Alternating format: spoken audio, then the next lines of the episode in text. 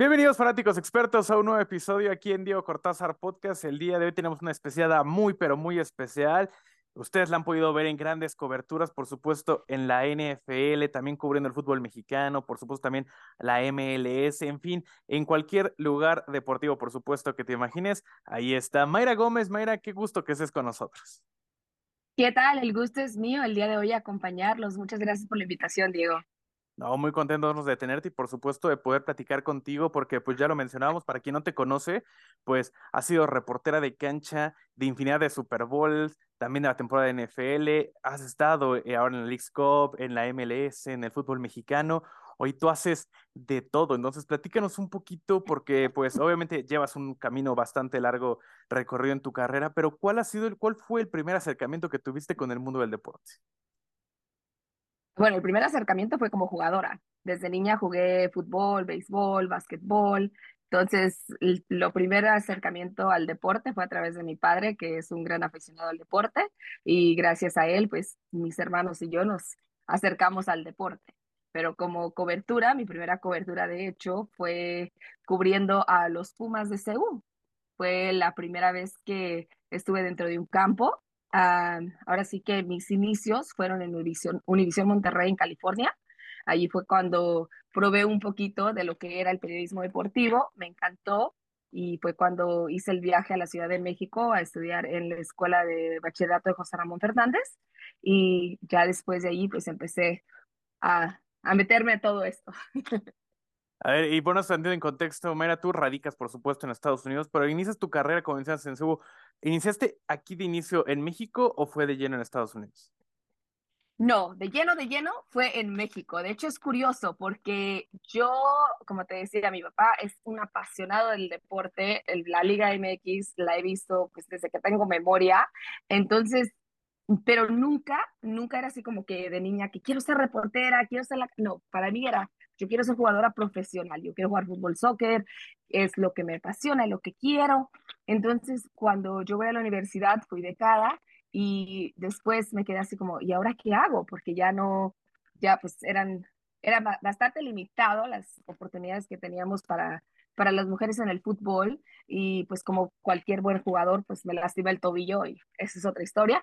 Pero entonces, ah, después de los años, me, me, dio la oportunidad de trabajar en Univisión Monterrey, que es un afiliado de, de Univisión, Entravisión de hecho, y fue allí donde el director de noticias se acercó y me preguntó qué era lo que iba a hacer de mi vida. Entonces, él me da mis inicios a lo que es el periodismo deportivo. Me da la oportunidad de estar frente a cámara. Yo tengo una licenciatura en teatro, entonces, pues estar frente a cámara no se me hizo nada difícil. Dije, de hecho, pues es más fácil porque la gente no está aquí, no te puede aventar tomates ni nada de ese estilo, ¿verdad? Pero después de ello, pues era así de que, ok, me gusta, ahora tengo que estudiarlo. ¿Cómo voy a mejorar? ¿Cómo voy a crecer? Y platicando con mi papá le dije, bueno, yo quiero, pero quiero cubrir la Liga MX, quiero cubrir el fútbol, soccer. Y dice, pues esta es la idea, pues tendrás que ir a México, porque aquí no hay Liga MX. Le dije, bueno, pues me parece bien. Entonces empecé a explorar y buscar oportunidades, encontré la escuela de José Ramón Fernández, como crecí, nací en Estados Unidos, pues muy poco conocía yo de México. Mi mamá es de Guanajuato, mi papá de Michoacán, pero porque como te conté, todos soy una de cuatro y pues todos jugábamos deporte, todos estábamos a ir a actividades, ir a México era muy limitado y pues que no podíamos ir juntos. Entonces, pues, conocía muy, muy poco de México, es, es la realidad. Y encontré esta escuela, José Ramón Fernández, pues, es un ícono del, del deporte, del periodismo deportivo, y dije, pues si él avala una escuela es porque es buena. Entonces, pues ahí dije, bueno, me voy. Y mi mamá así de, ¿cómo que te vas? Sí, me voy a la Ciudad de México. Hija, pero la última vez, y con todo el miedo del mundo y toda la honestidad, que yo fui a la Ciudad de México, no acababa esa ciudad, era enorme. Seguía y seguía y seguía. Le digo, bueno, mamá, pues me iré a perder en la Ciudad de México, pero me voy a la Ciudad de México. Y ya ahí estudié un poco de periodismo deportivo y no empecé a cubrir el fútbol, soccer. De hecho, hacía una que otra con un buen amigo, este Miguel. No sé si lo conoces, pero Miguel trabaja con TUDN ahora y él tenía un programa que se llamaba El Punterazo. Y le dije, oye, yo quiero cubrir el fútbol, ¿cómo le hago? dice, vete, ayúdame. Y pues allí continuamos con todo y empecé un poquito, pero ya donde me metí a tope en el deporte fue conociendo a Arturo Carlos de Máximo Avance y me dice, pero es que si sabes de fútbol americano, le digo, claro que sé de fútbol americano. Y empezamos a platicar de fútbol americano y todo, y dice, bueno, entonces te voy a mandar a tu primera asignación. Y yo, ok, pues ¿qué va a hacer? Y aquí es cuando sí es así como, para las personas que no, no me conocen desde el inicio, me dice, vas a cubrir a una de las mejores universidades con toda esa historia de fútbol americano, es Pumas CU, y yo, en, en mi cabeza, ¿qué, ¿qué es Pumas CU? ¿Que no Pumas solamente tiene equipo de fútbol soccer?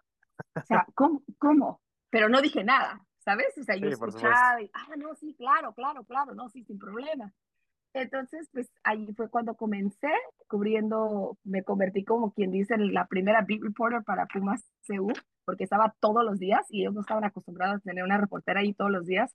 Entonces conocí al entrenador, los jugadores, todos muy, muy, muy cariñosos, muy amables.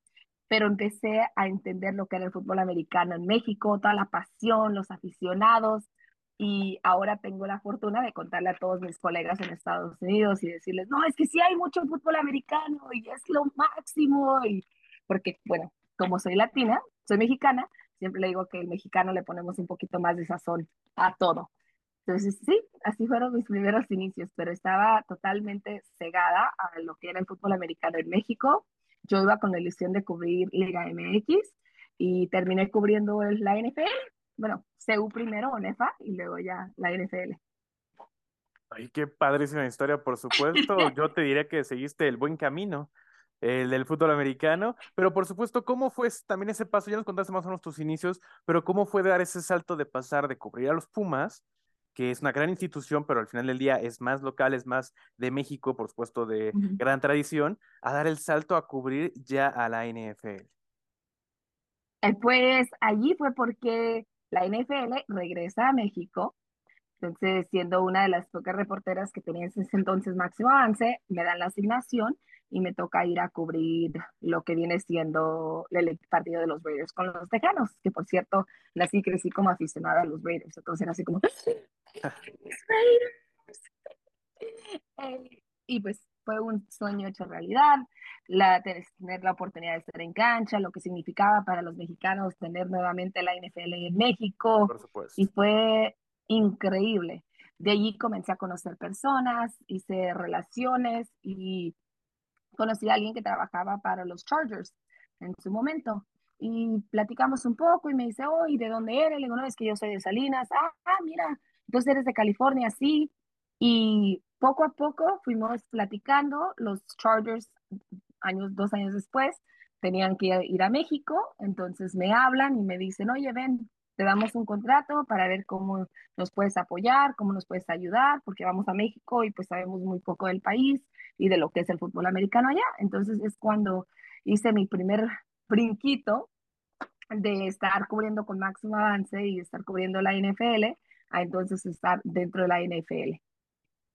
No, eh, insisto, qué increíble historia también, pues hasta se pone de la piel chinita, ¿no? De, de, pensar en cómo puedes llegar a una institución tan importante, tan primero con cubrir a los Chargers, que es el equipo de tu vida, ya me lo imagino, y por supuesto... Los Raiders. Eh, los Raiders, perdón, y llegar ahora con los, con los Chargers también, me imagino la, la, pues la emoción, y por supuesto de tantas coberturas que sé, ¿cuántos Super Bowls has cubierto? Ah, desde el de Atlanta, son seis, cinco. Desde el, desde el 51. Sí, Atlanta, Miami, Tampa, ah, Los Ángeles, son cuatro. Ajá, cuatro y el de Arizona. Sí, y el de Arizona, cinco. Sí, es cierto, el último. Oye, ¿y cuál? Donde de hecho besé el Lombardi. No me digas. El quinto es el vencido. Sí, me tocó besar el Lombardi. Te cuento rapidito. Si tienes foto, aquí va a estar apareciendo en pantalla. Ah, claro, claro que tengo foto. Tengo foto, es, es de hecho la foto de perfil de mi Twitter, bueno, de mi ex ahora. Ya no hay Twitter, ¿verdad? Pero de mi ex. Oye, qué raro suena, ¿no? la foto de perfil de mi ex. Este, pero sí, es mi foto de perfil. Después de que la compartí, todo el mundo así, tiene que ser tu foto de perfil, estás sí, sin duda. party. Sin duda fue increíble porque estaba con una colega y estábamos haciendo, ya sabes, la foto del confeti. y el, en el Super Bowl y lanzando el confeti, ya se acabó la temporada y qué emoción. Entonces está un, un miembro de seguridad y dice, oye Mayra, ¿te vas a tomar la foto con, ¿se van a tomar la foto con el trofeo o no? Y nos volteamos a ver las dos y se ponemos, y se, pues si se ponen en línea porque ya me lo tengo que llevar. Pero él pensó que nosotros estábamos ahí con toda la familia, no sé qué era lo que, o sea, porque no dejaban a nadie acercarse al, trofeo, obvio, ¿sabes? Y nosotros decimos, pues nos ponemos en línea, o sea, no te vamos a discutir si tú no vas tomar el, el trofeo. Y nos tocó estar, de hecho, con Juju, Juju Smith. Él estaba allí con su familia, estábamos platicando y todo, y ah, no, qué padre, felicidades, qué gran momento, no, sí, bla, bla, bla. Y ya, se fueron y luego nos tocó a nosotros tomarnos las fotos. Y fuimos ya los últimos en tomarnos la foto antes de que se lo llevaran al vestidor. Estar en el momento correcto, en el lugar correcto. Oh, siempre. Estar preparada para estar en ese momento. Sí, sin duda. Hay una fiesta lo que se vio en Arizona. Tuvimos ahí la oportunidad de que estuvieras con nosotros en Super Domingo en High Sports. Sin duda también una, una gran cobertura, pues que se diga. Y obviamente de todas las coberturas que me has dicho, también ya hemos visto que, que estuviste pues en la MLS, en la Liga MX también y con la NFL, por supuesto, imagino los, Super Bowls que has cubierto. Pero para ti personalmente, ¿cuál sería esa, esa cobertura que te ha marcado, la mejor cobertura que has tenido en tu carrera? Pues mira, más que cobertura, creo que el mejor momento que yo he sentido es cuando la primera vez que me tocó estar dentro del campo como parte de los Chargers, como parte de la NFL, y tantas veces que había escuchado el himno nacional, tantas veces que había disfrutado de ese momento con mi familia, con mis amigos, en varias ocasiones, y es como si ibas a poner a llorar. Recuerdo muy bien ese momento porque estaba estaba en el campo con un colega y volteo y le digo, ¡Ah! ¿para esto Y dice, sí, para esto. Pero fue, fue como, un, como por un momento sentí que estaba soñando. Y cuando empezaron a cantar el himno nacional y ves la bandera de Estados Unidos, luego vuelan los, los jets sobre ti, fue, fue el mejor momento porque fue la primera vez de que todos los sacrificios valen la pena. Que siguen, siguen valiendo la pena. Sí, no, es que me imagino y la verdad que qué orgullo que hagas esas coberturas, ese momento, me pongo en tus zapatos y obviamente lo que se siente es inexplicable. Y por supuesto, ajá, ah, más que coberturas, pues es eso, qué bonito que tengas tan, tan claro ese recuerdo. Sí, no, es, fue un recuerdo muy padre, fue un recuerdo la verdad impresionante, es como cuando, no sé, ves el amor de tu vida y dices, wow, o sea, las mariposas. Con que así es. Sí, así. no, no sé, pero muy, muy padre. Sobre cobertura en sí, fíjate que no te puedo nombrar una. Han, sido muchísimas coberturas las que he tenido la bendición de, de presenciar, de cubrir. Ah, creo que cada una de ellas es mágica, cada una de ellas es importantísimo, cada una de ellas tienes que estar al 100%, asegurarte que estés informada, asegurarte que estés transportando su mensaje. Creo que una de las más importantes coberturas fue el año pasado. Me tocó estar en, en, el, en, las, en el sidelines de cuando tú la selecciona por segunda ocasión.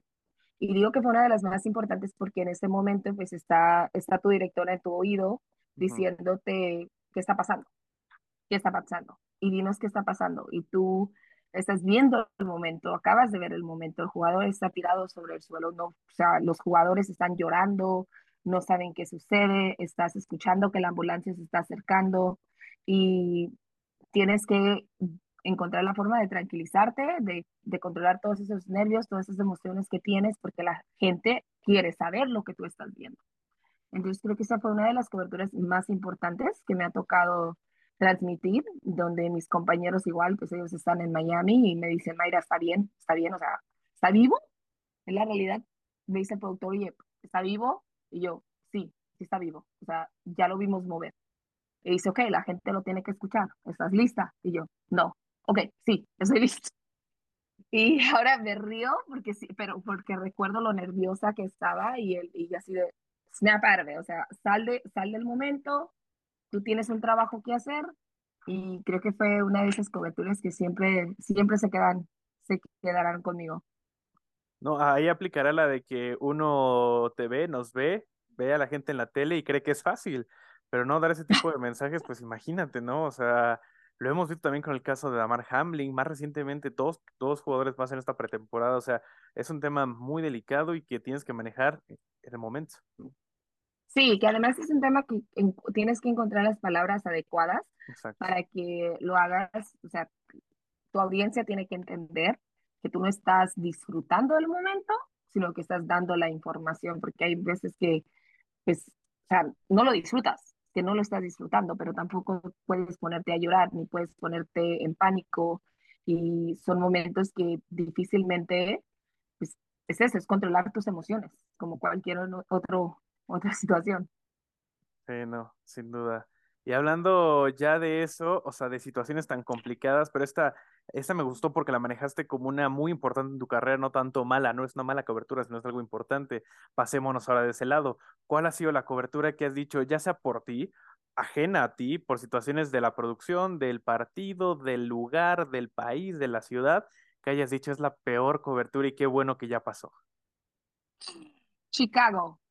Estuve en Chicago hace, esta, esta no se me olvida porque quería llorar, desperté con cólicos, soy Mm, mujer al final de cuentas y tuve cólicos y estaba llorando, pero al punto de que no quería salir de la cama, estaba estresada porque no tenía mi acreditación todavía y estaba con muchísimo dolor, mis emociones por todas partes, hablando de tener que controlar tus emociones. Mis hormonas estaban altas, bajas, en todo lugar y tenía que ir a Chicago, tenía que ir al estadio. Y yo, pero no quiero ir, y no quiero ir, y no quiero ir. Y afortunadamente en ese momento, de hecho, me acompañó mi, mi compañero, mi novio, y te juro que yo no sé de qué, acompáñame, pero ese momento tenía, estaba tan agradecida porque recuerdo estar en medio del, de la, porque además estoy pidiendo un Uber y me dice que va a llegar en media hora. Y yo así, no No, puedes llegar en media hora, yo tengo que irme ya, tengo que ir por mi acreditación, tengo que llegar al estadio, ya va a empezar el partido, tengo que estar allí. Entonces estoy estresada y bien de repente recuerdo que estábamos en medio de la calle y volteo el abrazo y me pongo a llorar. Me pongo a Y así voy a llorar, o sea, déjame llorar, no quiero nada, estoy estresada, déjame llorar. Y 30 minutos después tengo acreditación en mano en el estadio, uh, voy a hacer la cobertura, pongo la cámara, me pongo a sonreír y a pretender que nada me pasa y que esa mañana no había pasado.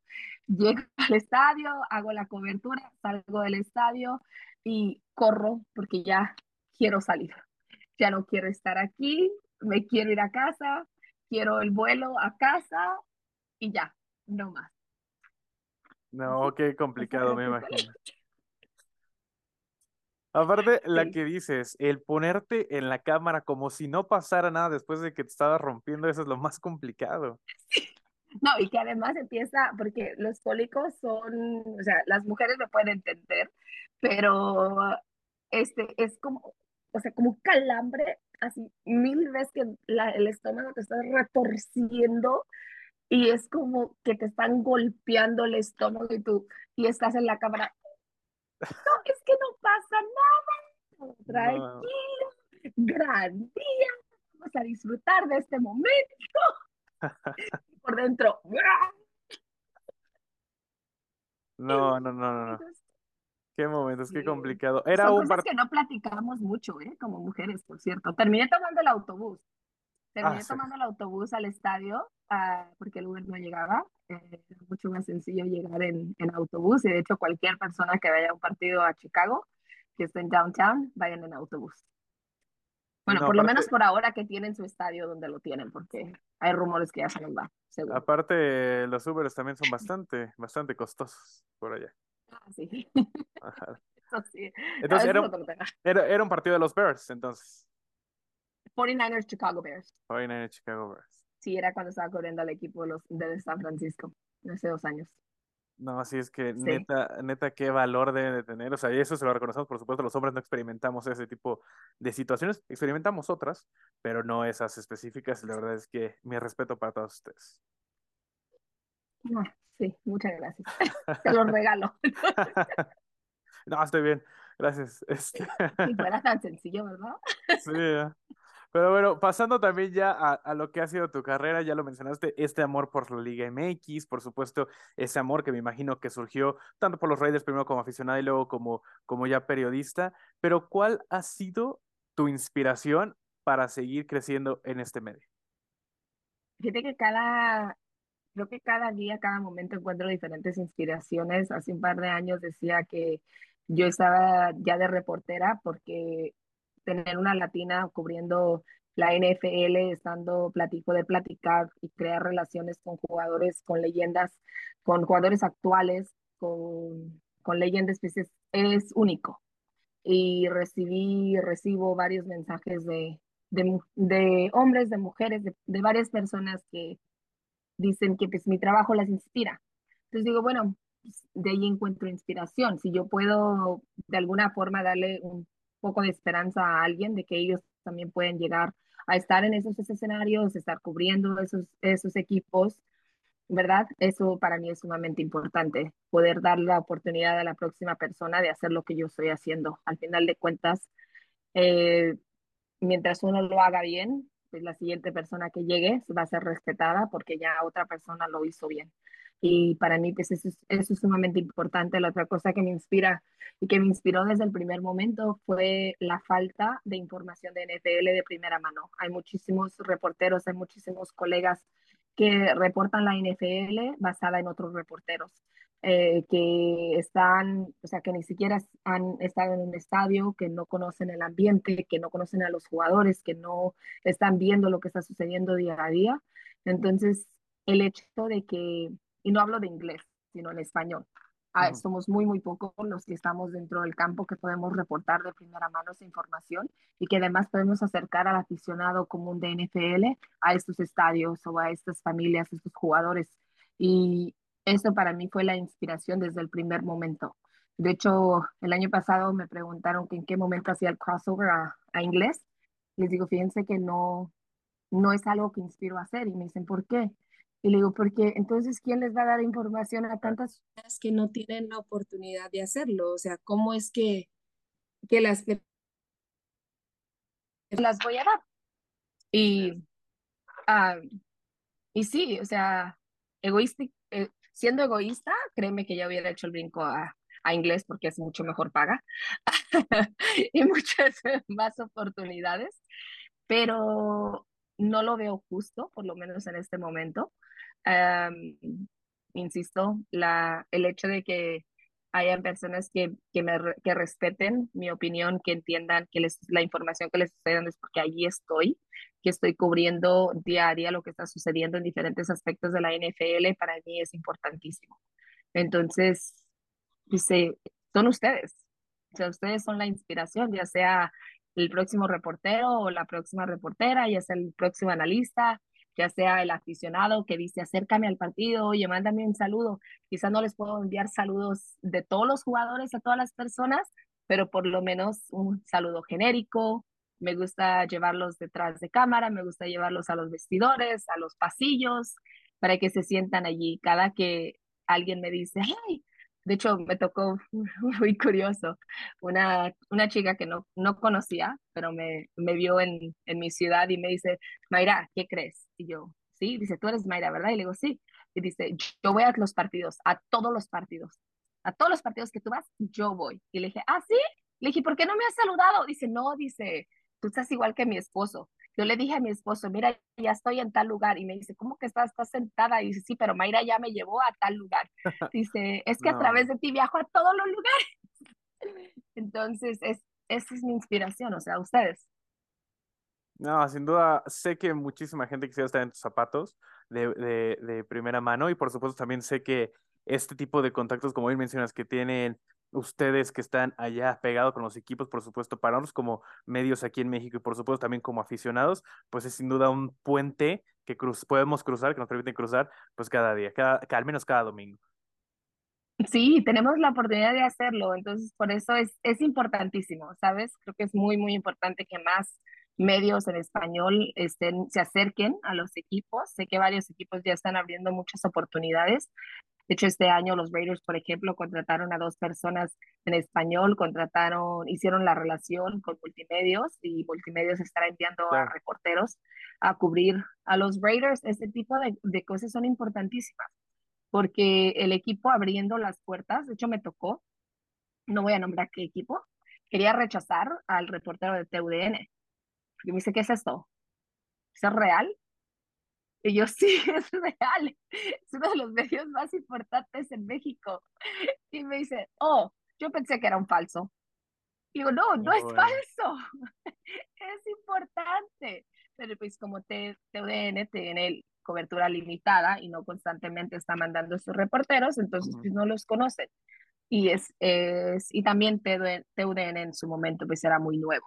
Ahora ya tienen más años, era cuando apenas empezaban a hacer la relación, pero sí, o sea, es, es el tipo de cosas que es importante estar presente y que los, los equipos tienen que conocernos y saber que somos que estamos respetándolos, que somos los medios que merecemos el mismo respeto, porque es una de las cosas que, que me topé mucho y hasta con los jugadores.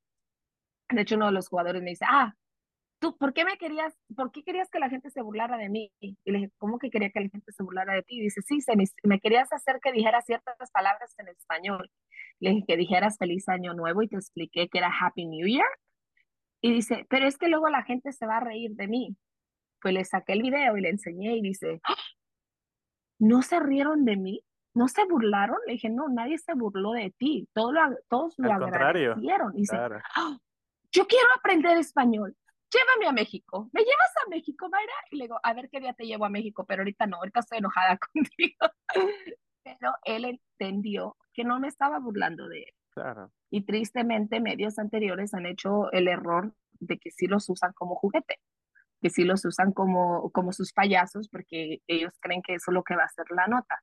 Entonces, pues poco a poco ir cambiando eso y que cada reportero que llegue a pisar en cualquier estadio de NFL entienda eso, que tenemos que respetar al jugador y que vamos a hacer un trabajo por más afición, más fans que seamos, por más que veamos a un Jerry Rice y digamos, ¡Oh, Jerry Rice, no, es Jerry Rice y no hay más, así, a seca, Jerry, mucho gusto.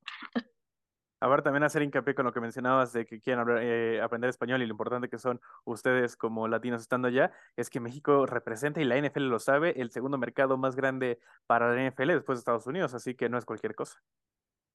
Exactamente, y los equipos empiezan a reconocerlo, que es lo que más me llena de emoción cada que yo veo que están poniendo más atención, que están haciendo más trabajo para llegar al mercado de habla hispana. Sí, sin duda. Y rapidísimo, ya para, para pasar al tema, ¿cuál es el héroe de Mayra Gómez? Ya sea personal o en el deporte, el héroe que tú tengas. Mi héroe. O heroína, obviamente. Mm. no, de hecho, mi héroe de niña, porque fíjate que no tengo muchos, tengo personas que admiro, tengo personas que respeto, tengo personas a las que anhelo, pero mi héroe, héroe, héroe fue Carlos Hermosillo en su momento. De hecho, te cuento que me tocó conocerlo en persona y lloré como niña de cinco años. Entonces, sí, sí fue mi héroe. Pero a mis 30 años lloré como niña de cinco años al conocerlo. Ah, él me inspiró muchísimo desde pequeña. De hecho, mi ilusión que no te dije y que mucha gente ya sabe es que era llegar a jugar, a ser la próxima Carlos Hermosillo en la Liga de MX. Ese, ese era mi gran sueño de niña. Entonces, cuando me preguntas, ¿estás viviendo tu sueño de niña? Le digo, no, pero creo que lo superé.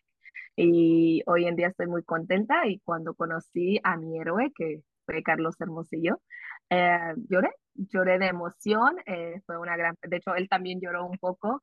Le conté lo que significaba, lo que significó para mí cuando yo tuve la oportunidad de verlo como jugador, la, la forma en que él jugaba, yo lo analizaba cada jugada que hacía. De hecho, tengo muy presente la final del 97 cuando se cae y fue la primera vez que yo lloré por algo en el deporte porque yo así, papi, no se te O sea, eso quiere decir que le vas al Cruz Azul. No, le fui. Ah, ya no. Ya como ver periodista. Le fui Cruz Azul de niña. Le fui a Carlos Hermosillo. Le fui a Carlos Hermosillo. Entonces, uh, fui gran, gran, gran aficionado de Él fue mi error. Y que también, por supuesto, tuvo paso importante con el Galaxy de Los Ángeles, así que ahí está la sí, conexión con California. me tocó ser balonera. No me digas. Me tocó ser balonera en un partido de... Sí. sí Digo que tú sí has estado en todo, definitivamente. en varias partes, en varias partes. Y próximamente, de hecho, me va a, estar, me va a tocar estar en la inauguración de la Academia AGA de, de Atlas con el grupo Orlegui, debido a que de hecho trabajo con el grupo Orlegui, como eh, estamos trabajando en varios proyectos en Estados Unidos. Es un grupo que, hablando de crear oportunidades para la próxima generación, lo están haciendo y lo están haciendo muy bien y pues me han dado la oportunidad de estar trabajando con ellos en plantar raíces en lo que es Estados Unidos. Así que estoy muy contenta y próximamente me tocará estar en Guadalajara.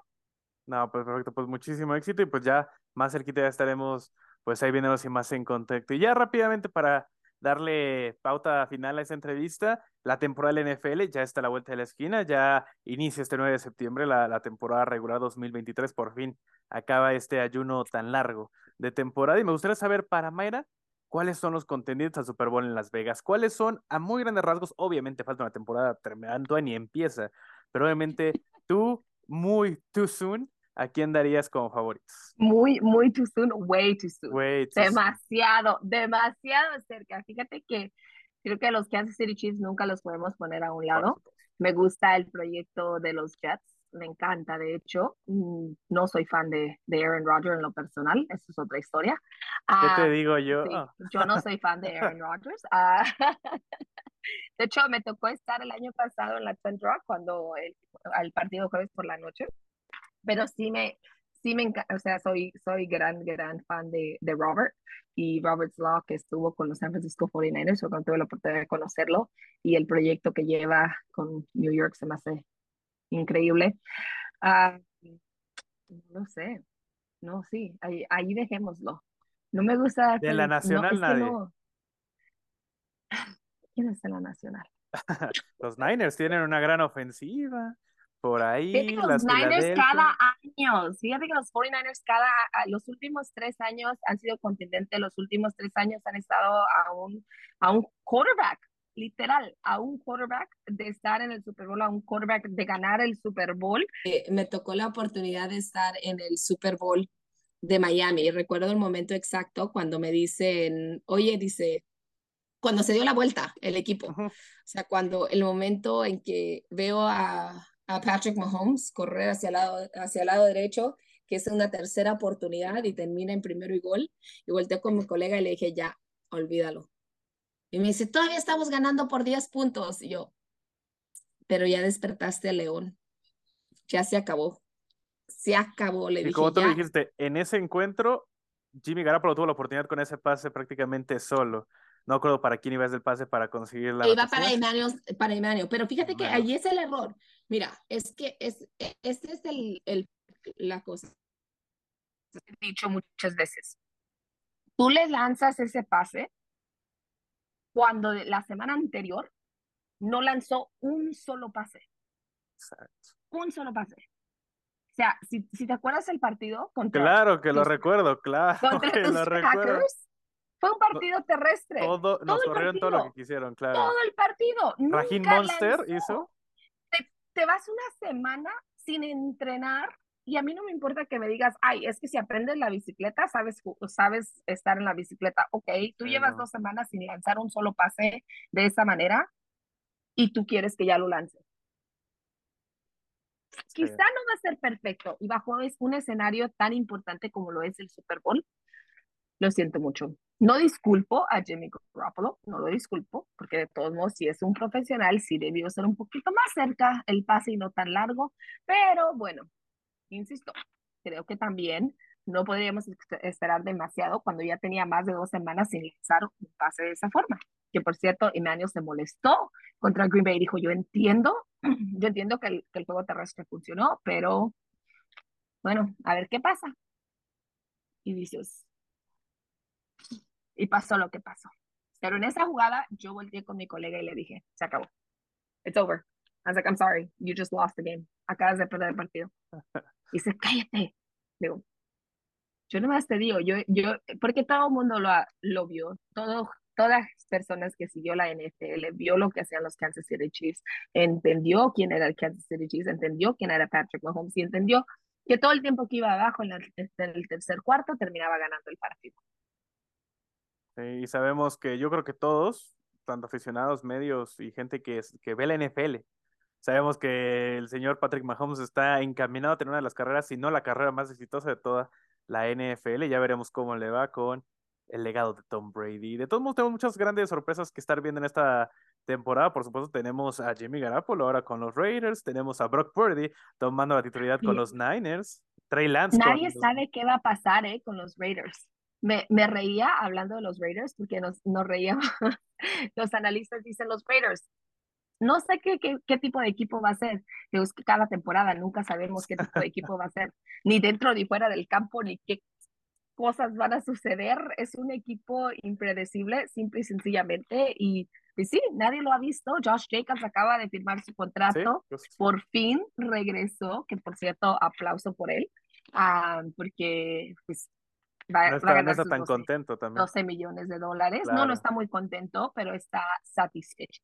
Sí. Creo que está satisfecho y además creo que llegó a un punto donde dijo, tengo que regresar con mi equipo, tengo que estar presente, lo que, algo que Nick Bosa, por cierto, hablando de contratos, no va a ser.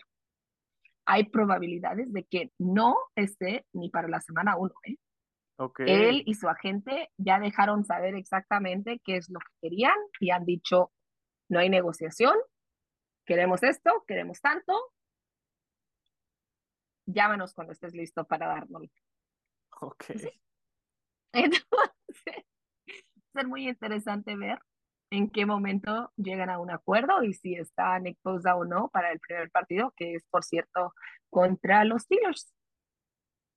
Gran duelo. Vamos a estar muy sí, hay mucho que también. ver. Hay Muchísimo. muchísimo, muchísimo, todavía mucho drama también. Creo que Jonathan Taylor no ha firmado, es el único running back que queda Correcto. estrella, pues con potencia, que todavía no llega a un acuerdo. Entonces todavía hay mucho drama antes de la temporada y la temporada está una semana. Ya veremos qué pinta. También hay muchas incógnitas. Los Santos de Nueva Orleans con Derek Carr. En los mismos empacadores de Green Bay con Jordan Love, que también sigue siendo incógnita. Chicago con Justin Fields. Detroit que lo hizo muy bien. Los aceros de Pittsburgh que también necesitan ver qué pasa. En fin, con Pickett. Con, con Pickett, exacto. Entonces, Mm. vamos a ver qué sigue. Y por supuesto también con los novatos, ¿no? Bryce Young con las Panteras y CJ Stroud con los Texans. Pero bueno, Mayra, precisamente hablando de eso, tenemos aquí en el podcast una sección que obviamente se llama This or That.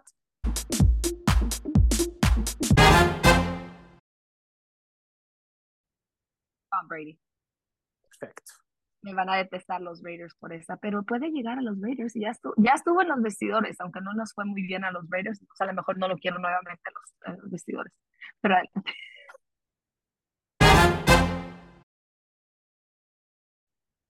Joe Burrow.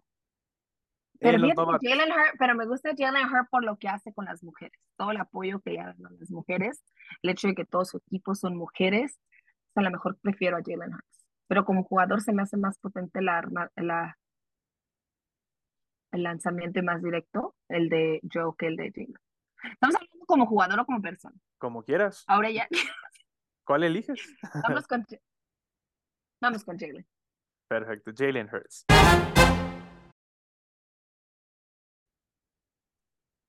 Bryce Young.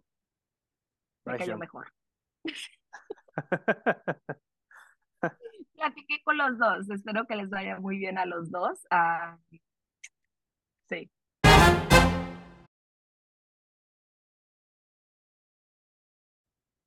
Cristiano Ronaldo.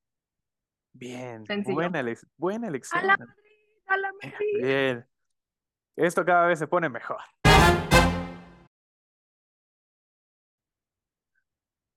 Ni uno de los dos. No Brett me Favre digas robó dinero. Mira, Brett Favre ro- robó dinero, ¿ok? Y Aaron Rodgers me negó dos entrevistas y se lo recordé cuando, cuando platiqué con él. Y me dijo, pues es que ya estaba cansado, Mayra, así sucede. Así que no, pero ahora está como en esta, en esta situación donde parece el hombre cambiado, ¿sabes? Sí, no. Como cuando ves a alguien y dices, ay, qué enfadoso, La pero luego llega a otro lugar y dices, oh my gosh, quizá no es tan malo. Pero sí, entonces, de uno u otro, yo creo Aaron Rodgers es el peor de los. Perfecto. Mbappé. Emmett Smith, lo vi jugar y me encantó. De hecho, tenía su playera. No sé dónde sé. Emmett Smith. Y tenía su, tenía su, su tarjeta también. Coleccionaba tarjetas de NFL con mi hermanito y mi hermano mayor. También que no te escuchen los fans de los Raiders, ¿eh? Que no te escuchen los fans de los Raiders. Tampoco, tampoco que me escuchen que, que adoraba a Troy